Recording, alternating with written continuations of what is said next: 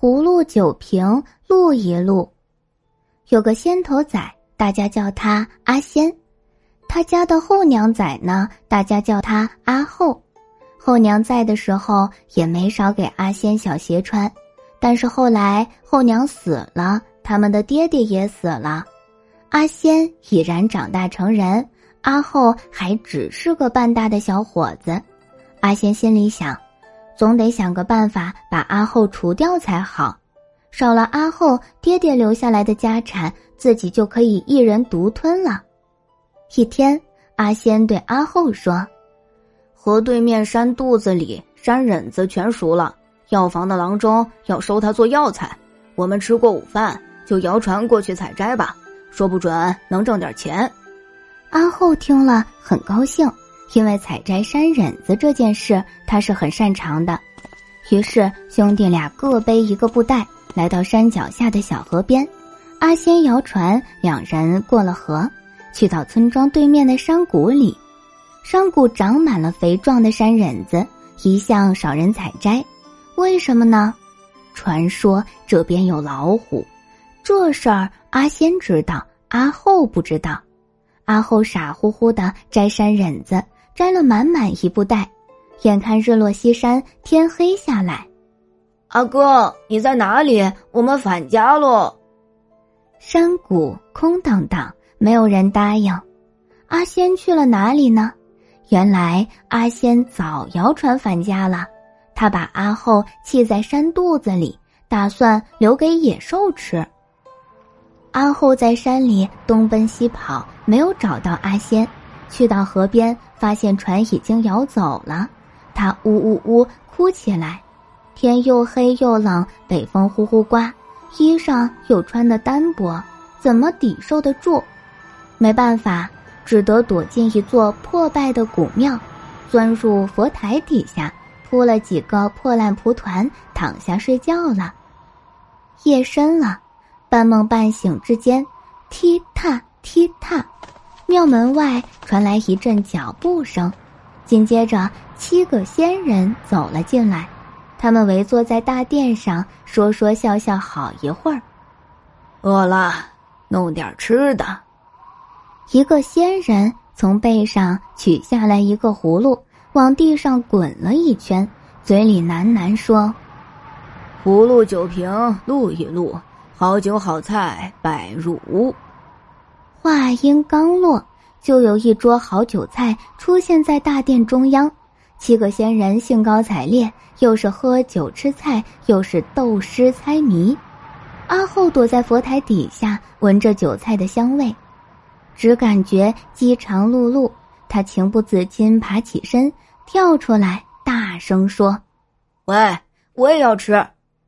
七个仙人吓得跳起来，平地升起一阵青烟，轰一声响，全都不见了，只剩下一桌酒菜摆放在大殿中央，一个葫芦落在地上。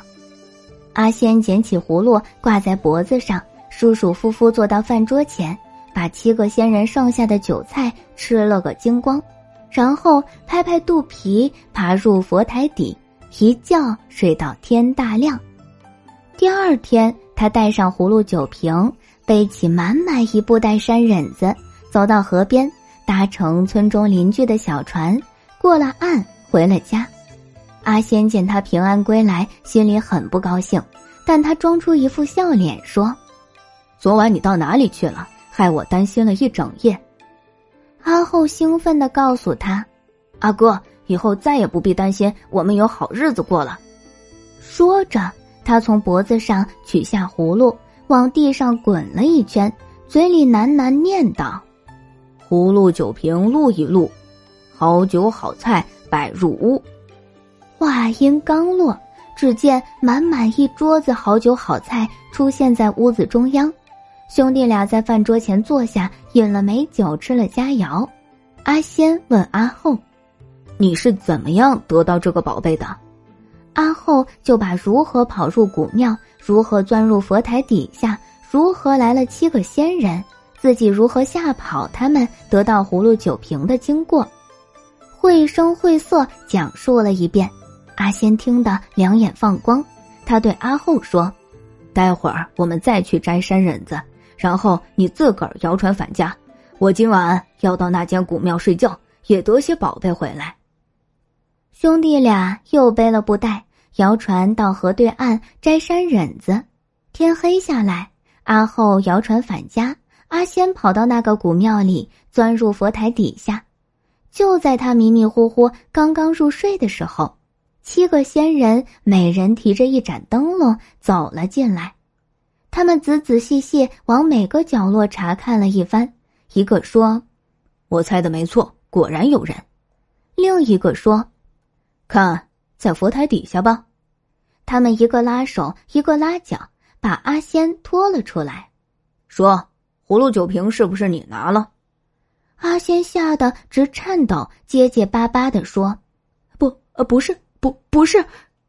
七个仙人凑到他面前，一个挨一个闻他的嘴巴，闻完后齐声说：“没有错，是他吃了我们的韭菜。”阿仙被唬得胆子都快破了，上牙敲打着下牙，嘴里挤出几个字：“不，不是，没没有。”仙人说：“这个人顶顶会说谎，非给他一点教训不可。”一个仙人走上来，捏住阿仙的鼻子，拉一下，笑一声，消失不见了。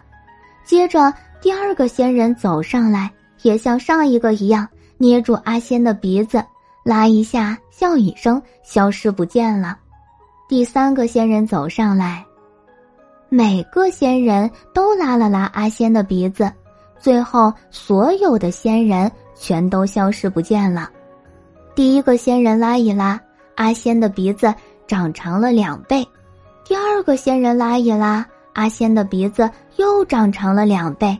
等到第七个仙人拉完，小朋友，你算一算，阿仙的鼻子长长了多少倍？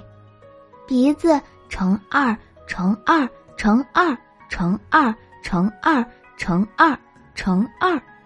聪明的小朋友，阿仙的鼻子有多长？你计算一下。再告诉我吧。再说阿后，第二天天一亮，他就起了床，摇了船，到破庙找阿仙。只见阿仙哭丧着脸，拖着长长的鼻子，坐在门槛上。阿哥，你怎么变成了这个样子？